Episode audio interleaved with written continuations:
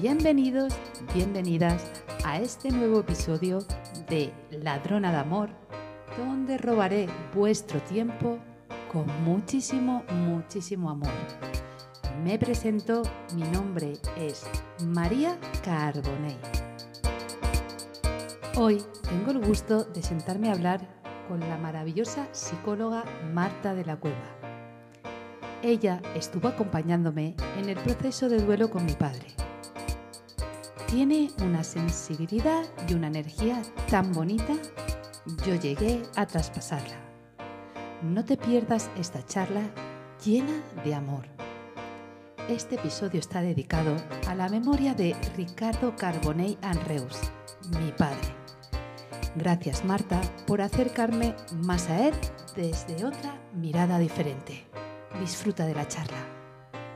Bienvenida Marta de la Cueva a Ladrona de Amor. Muchísimas gracias María, yo encantada de estar aquí contigo, ya lo sabes. Marta, voy a recordarnos cómo nos conocimos y hemos puesto fecha que fue en el 2016. Y yo ya veía a Marta que se metía en clase de pilates, en clase de body pump. Y también hubo algo a mí que me llamó mucho la atención en Marta, y aparte que es vecina del barrio, ya me sonaba, su marido también lo conocía, pero tenía, Marta tenía algo que a mí, no sé, me llamaba mucho la atención. Y un día me presenté a ella y le dije, hola Marta, ¿qué tal? Y nada, ella muy simpática, con una amabilidad brutal, una sensibilidad, lo que tiene ella encima. Y no sé por qué, me, me rendí un poco ante ella. Y de repente le digo, Marta, ¿tú a qué te dedicas? Y me dice, soy psicóloga. Y le digo, Marta, no te creo. Yo digo, creo que en estos momentos lo que más necesito es una psicóloga porque, y aquí viene porque yo fui a consulta de Marta, le dije, llevo una temporada, Marta, que voy como pollo sin cabeza, no tengo ganas de nada, tengo mucha tristeza dentro y yo no sé por qué es. Así que hoy vengo a hablaros un poquito de los duelos. O sea, quiero que me gustaría que conocierais eh, qué tipos de duelos nos podemos encontrar a lo largo de nuestra vida y es por lo que yo entré en consulta. Marta al final vio que yo lo que no había hecho era un duelo por la muerte de mi padre después de siete años de fallecer. Eso es. A ver, esto pasa mogollón de veces, me ha pasado en muchísimas ocasiones con mogollón de pacientes. Es súper importante hacer el duelo. Cuando tú no haces, no trabajas el duelo, te puedes quedar enganchadita en una de las, de las etapas de ese proceso de duelo que es tan complicado y tan doloroso pero es que es mejor pasar a través de ese duelo y de ese proceso, porque si no te enganchas y luego se tarda muchísimo más en resolverlo. Y aceptar, acuérdate como hacíamos las sesiones, aceptar el destino de aquel que se va. No todo, yo, yo, yo no tuve la capacidad de ver lo que arrastraba que era un duelo. ¿Cómo lo podemos detectar? A ver, cuando hay una pérdida de algo, pero cuando hay una pérdida de alguien, incluso de algo, es que puede ser una pérdida de un familiar, puede ser una pérdida de una juventud, gente que, entra en la menopausia, eh, pérdida de, un, de, un, trabajo, pérdida de una, de una amiga. Cualquier pérdida es un duelo. Lo que pasa es que el proceso de un duelo, de una pérdida humana, de tu padre, de un familiar, etcétera, es súper duro. ¿vale? Entonces, cuando ya se tiene esa pérdida, hay que tener ya esa alerta de decir, ostras, esto me lo tengo, me tengo que arremangar y trabajar en ello. ¿Vale? hay que trabajar en ello, hay que dedicarse y honrar a esa persona que ya no está, o esa amiga que ya no está, o ese trabajo que ya no está, o esa juventud que ya no tengo. Pero hay que trabajarlo. El apego que tenemos a todo. Mm. Aquí va muy vinculado con, el duelo. El apego a las personas, el apego a las cosas. Para mí lo más importante en relación a lo del duelo es que las personas no nos lo permitimos. Cuando alguien pierde a alguien, casi el 100%, y no creo que no me equivoco, de las personas, lo que tratan de hacer es que pases de puntillas por ese dolor. Entonces lo que hacen es, no pasa nada María, tú eres joven, tú, tú tienes tu familia, tú no te preocupes. Y esto no es honrar a la persona que se ha ido. Hay que pararse y, entrecomillado, por supuesto, disfrutar, disfrutar de, de, esa, de ese proceso de sanación porque si no lo haces, te quedas enganchado. Yo tenía una paciente que había perdido a su marido y hacía tres años que no levantaba cabeza. Y le di una tarjetita una vez, pues eso, hacía tres años, o cuatro años, o cinco años, cuando iba a otro sitio de Pilates, precisamente. Y esta persona me llamó y me dijo, Marta, tengo tu tarjeta eh, guardada hace mogollón de tiempo. Me pasa esto. He perdido a mi pareja hace tres años y no levanto cabeza. Apenas en tres sesiones lo resolvió. ¿Pero por qué? Porque las gentes que la gente que tenía alrededor no paran de decirle, venga, tú pa'lante, tú sal, tú diviértete, tú no sé qué. Ostras, no. Es que se tenía que parar. Y cuando yo le permití, o ella se permitió, el llorar por él, el honrarle. A mí hay una cosa que me encanta, que de pequeña lo veía como muy loco y ahora me parece que es una barbaridad, y es cuando las personas que están en duelo en los pueblos iban vestidas de negro. Es que me encanta, porque realmente es una especie de un tiempo límite donde yo me pongo de negro para honrar a esa persona que no está. Y cuando ya mi proceso de duelo se ha terminado y está aceptado, ya me he visto de color, que esto está muy bien también. Pues sí, la verdad que sí. Vinculado eh, al tema del duelo es la poca información también que tenemos. Por eso yo creo que la gente te dice, sal fuera, diviértete, no pasa nada. muy Sí que es verdad que como... Pero al cabo de los dos meses, de hecho cuando murió mi padre, yo el primer mes me sentí muy arropada, pero luego al segundo mes, obviamente la gente hace su vida. Tienen familia, tienen amigos. Y yo me vi como que me tiraban, o sea, del abismo, o sea, como si me, Correcto, me- me- eso es. yo me iba cayendo del precipicio. pum, pum, sí, pum, sí, pum. sí, sí, sí. Y al no tener información de todo esto, pues yo le di la... la- no, no, lo primero es que no acepté. Lo segundo, le di la espalda. Correcto, muy bien, eso es. Es Lo segundo, gente, muy bien. eso es, le di la mano a la fiesta, a las drogas, al alcohol. Correcto. Y pues para anestesiar la situación que estabas viviendo, totalmente, tal cual. totalmente. ¿Pero por qué pasa esto? Porque no tenemos eh, aprendizaje ni tenemos conocimientos, como tú dices, de la gestión emocional. Esto se tendría que hacer desde chiquititos. Porque ya cuando eres pequeño, cuando se te rompe tu coche o tu osito favorito, tus padres que te dicen, chica, y te pones por eso así a llorar, chica, no llores por eso. Es que no es eso. Hay una frase de duelo que me encanta y es acompañar en el sentimiento. Y es que acompañar el sentimiento en ese momento es al niño decirle, ostras, entiendo perfectamente cómo te sientes. ¿Qué podemos hacer? Siento mucho tu pérdida del corche. ¿no? Correcto. Siento mucho que te haya pasado esto. Eso una, estoy acompañando en el sentimiento. Y dos, constructividad. ¿Qué podemos hacer con esto? Pues esto pasa desde chiquititos como no nos va a pasar de adultos. Falta muchísima información, como dices tú. eh, creo que armé este podcast para darle voz a todo lo que yo he experimentado. Se me ha cambiado en dos años sobre todo mi vida. Mi, mi- mi- o sea, se me ha desmontado todos mis esquemas que estaban dentro. Las me- estructuras. Sí, se Muy me han ido todas abajo Eso y, es eh, fantástico. y sí que es verdad que yo esto sí que lo llamo más nivel místico, Dios, universo, como queréis llamarlo, de verdad, siempre lo digo, tengo respeto por todo. Llegó un momento que Dios me dijo, María, o le pones tu voz o te la voy a cortar. Y sinceramente pensé, ostras, eh, mm, Maravilloso. o María, ¿le pones voz a esto o te, la voy a, o te lo voy a cortar? Y yo te lo agradezco un montón. Y yo dije, pues como ya lo tenía pensado hacerlo hace dos años, dije, vale, manera. Es tu momento. Es correcto, es mi momento. Y de verdad que a mí, yo siempre lo digo, a mí la psicología me ayudó muchísimo. Y me acuerdo también en, cuando yo estaba trabajando contigo, me dijo, María, yo no sé cómo tienes la facilidad de abrirte enseguida en las cuando trabajas conmigo, María. Dice, "Tien- yo, yo en mi vida he visto esta facilidad que tienes, tan receptiva para trabajar juntas. Por eso lo resolviste también. Porque no depende tanto de mí como psicóloga, que también, porque yo oriento, pero la persona que está delante, la persona que se está remangando y que está currando eres tú. Y tú tenías esa capacidad eh, de entrar, llámale feeling también, esa capacidad tuya de entrar. Esto es como una danza terapéutica donde, Correcto. donde el psicólogo hace, pero el paciente también hace y hay una especie de simbiosis que, que se crea que es maravillosa. Y tú lo lograste de manera fantástica desde el minuto uno, además. Es que yo sin quererlo se ve que no aplicaba la, la cabeza, la razón, y directamente me iba al corazón. Correcto, y a la tripa que decía yo mucho, ¿te acuerdas? Efectivamente, efectivamente. Entonces bien. yo creo que al trabajar desde la tripa y el corazón Correcto, muy bien. es cuando tú te abres, te rindes. es, Así es. Y yo en la segunda sesión con Marta salí mirando el cielo.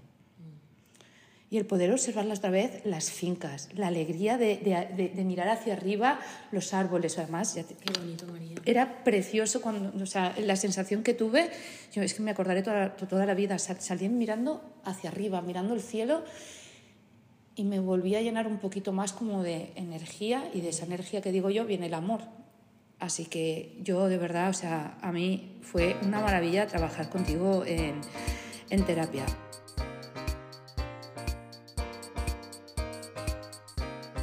Y retomando otra vez el tema de los duelos, eh, te he escuchado antes decir que efectivamente, que yo hace poco que me enteré que cuando el duelo no es solamente, por, por, una muerte, sino que se va un amigo de tu vida, hay un momento en tu vida que se acaba, un marido que se rompe el matrimonio, todo eso también lleva duelo. Claro que lleva duelo. Es así, pero es que es, que es una pérdida, es que el duelo no, no es más que una pérdida. Y pérdida hay un montón de cosas que son pérdida. Por eso la pérdida de un amigo, la pérdida de... no es a lo mejor tan duro o tan fuerte. Eh, hay como estadios ¿no? dentro del dolor o dentro de las pérdidas. Eh, pero, pero es una pérdida al fin y al cabo. Una persona que viene, eh, que está entrando en la menopausia y que tiene una tristeza a lo bestia y tal, es que ahí tengo que trabajar un duelo. Y tengo que poner delante de ella, ¿te acuerdas cómo trabajábamos? Mm. Una silla que represente a esa juventud que ya no tengo y tiene que despedirse de esto para poder que aceptar en la etapa en la que entro, en la etapa en la que estoy, que no significa que sea una etapa peor, sino que significa es que es otra etapa, pero hay que cerrar una etapa para abrir otra y aceptar esa pérdida, pérdida de, de la juventud, pérdida de un amigo, pérdida de un trabajo o pérdida de lo que fuera, pérdida de una mamá, por ejemplo, se me ocurre una paciente, pérdida de una mamá que no puede o ha tenido un aborto, por ejemplo. Tiene que también trabajar ese duelo. Yo he tenido pacientes hace poco que habían eh, perdido eh, una hermana, pero hace 40 años. Y ni siquiera cuando les preguntabas cuántas hermanas sois, la nombraban.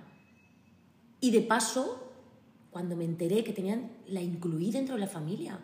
Y entonces trabajamos ese duelo que estaba todavía ahí metido. Y lo trabajamos y fue precioso porque fue incluir a una hermana que hacía 40 años o 30 años que no la incluía en su familia, a darle voz, a darle su lugar como hermana. Qué bonito es eso. Ya. Qué bonito es eso. A mí sí me encanta cómo vives la psicología con esa parte. Yo es que para mí es magia lo que hace Marta. Y es, pues eso que digo yo, su profesionalidad con la magia y aparte la magia que ella desprende totalmente. gracias, María. ¿Para qué estudias tu psicología, Marta? ¿Cómo fue ese proceso de decir, voy a por psicología? ¿Fue por algo o directamente te llamaba pues, la atención? Pues mira, eh, me gusta esta pregunta porque el para qué lo sé ahora. Lo sé ahora. Y el para qué es para estar delante de personas aportando todo lo que yo he aprendido a nivel formación y a nivel vital. Eh, cuando yo empiezo a estudiar psicología, mi padre muere en ese momento. Yo tengo 19, 20 años y tengo que elegir una carrera y mi padre muere, un médico fantástico, eh, maravilloso, y parece que, se, que, el mundo se me vino abajo.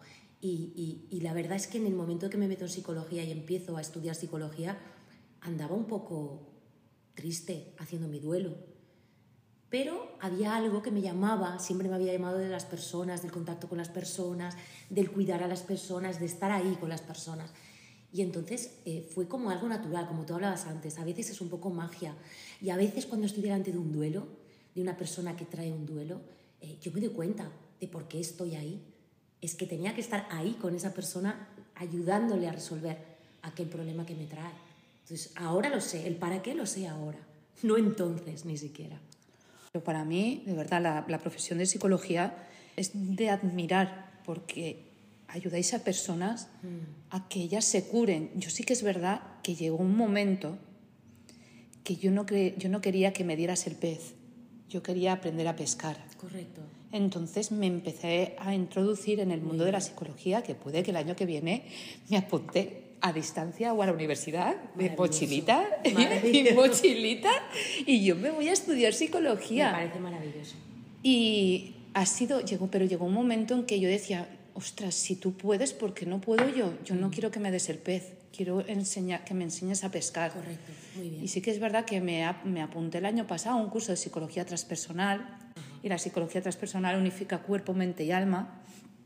Y sí que es verdad que todo lo que aprendí durante nueve meses, dije yo, esto es una maravilla, tener estas herramientas para que, ya te digo, con yo me siento súper satisfecha el haber realizado contigo el, duelo de, mi padre. Así que yo creo que yo, y en nombre de todas las personas que vamos al psicólogo, os damos las gracias, porque es de admirar. y yo también agradezco que al final eh, la gente vaya, empiece a ir al psicólogo. Quizás por esas gentes famosas que aparecen ahora en la tele que dicen que van al psicólogo, pues aunque sea por eso, eh, porque cuando empecé yo era como mm, raro, era como ser raruna, ¿no? Estar en la, metido en el mundo de la psicología e intentar ayudar a nivel emocional a las personas. Parecía que si no eres eh, médico, traumatólogo y tocas algo físico, parece que es una neurociencia o algo así, ¿no? Efectivamente. Pero ahora sí que hay mucha más conciencia y ahora hay gente que que viene al psicólogo y tengo mucha gente nueva que nunca ha ido al psicólogo, con lo cual eso me hace súper feliz. Vengan a mí o no vengan a mí, me da igual, en general. Que vayan al psicólogo me parece maravilloso. Siempre que alguien tiene un problema, sí que es verdad que yo digo que es como tu profe, como yo digo profe de yoga, profe de yoga, profe de pilates, tienes que congeniar con el psicólogo allá, ni te cuento. A lo mejor lo que me funciona a mí no te funciona a ti, entonces tienes que encontrar tu metodología, tu psicólogo. Y tu feeling, ¿eh? Sí. la primera sesión eh, la paso, pero la segunda siempre digo, vamos a recuperar la primera sesión. ¿Cómo te sentiste conmigo? ¿Cómo te sentiste con libertad de hablar? Eh, ¿Qué feeling tuviste conmigo? ¿Te sentiste totalmente en paz para poder y sentirte que no te voy a juzgar en ningún momento, etcétera, etcétera? Para mí esto es súper importante y eso es el feeling. Si en la primera sesión no hay esto, sí. ya no va a haber. Sí, porque puede que se cierre la otra persona, ¿no, Marta? tal cual y, no se vuelque a, expresar todo lo que siente. por lo que sea. Hmm. Pero si en esa primera sesión no hay esa especie de magia o de conexión, puede ir bien, pero cuesta más. O no va tan fluido como, por ejemplo, contigo conmigo. Luego también, ya vamos a, terminar en breve, pero también que ya se empieza a introducir lo que es la educación emocional. y aunque yo de verdad pienso que debería estar como una asignatura, como el que estudia con coneixement del medi, el que estudia unas matemáticas, pues de verdad, tercero de primaria de educación emocional, cuarto de primaria de educación emocional. Tal cual, es verdad. Es, una, es una parte más que, que puede dar mucha estabilidad. Se hace, poco, se hace poco, se hace poco, en los colegios se hace muy poco. Y yo he tenido la oportunidad de estar en algún colegio y, y de hacer cosas con, con adolescentes y lo reclaman. ¿eh? Después de una, de una clase que di, por ejemplo, eh, luego, al final de la clase, dije que hicieran a nivel anónimo totalmente qué les había parecido, qué les había aportado. Tú no sabes la cantidad de cosas que dijeron esos, esos gente adolescente. Eh, estaba triste y me he dado cuenta de por qué. Me he dado cuenta que a mi madre le he hablado mal esta mañana. Me he dado cuenta que quiero estudiar psicología, dijo uno.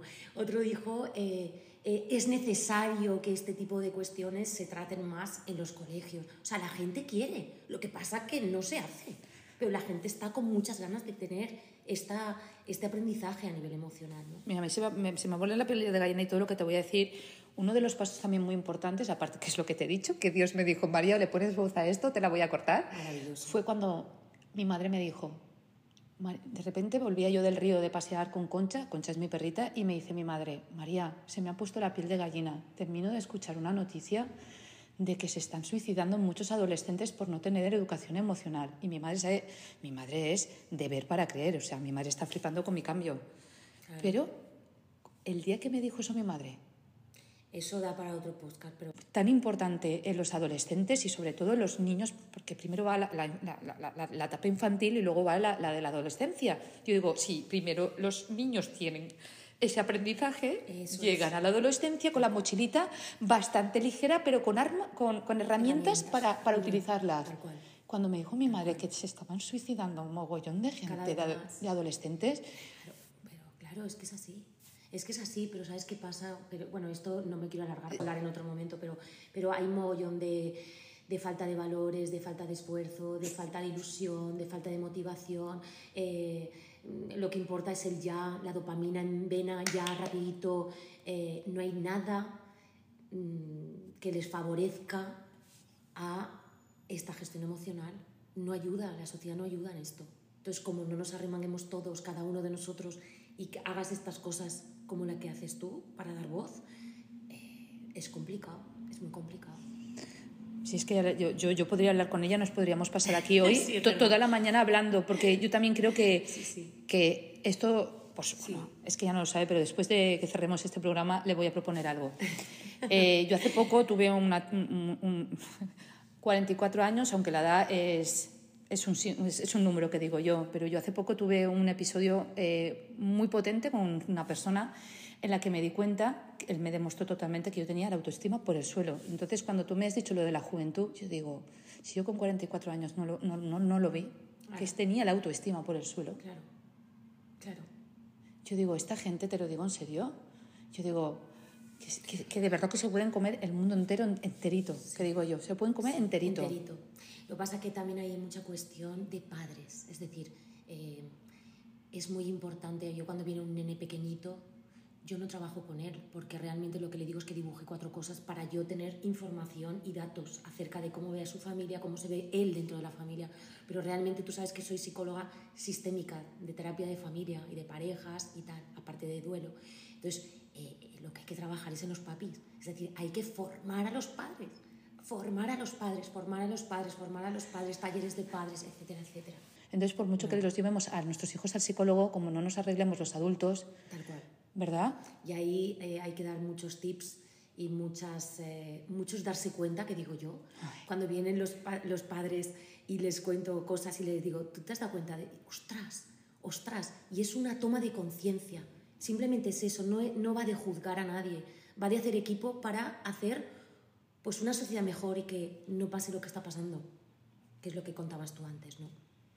Marta, sabes que me quedaría aquí toda la mañana contigo, pero yo tengo que despedir este programa y no sin antes decirte eh, la pregunta que se queda en el programa. Marta, por favor, explícanos qué es para ti el amor. Ay, el amor. Pues mira, María, yo creo que lo primero que se piensa cuando uno habla de amor, lo primero que seguramente pensamos es en la pareja.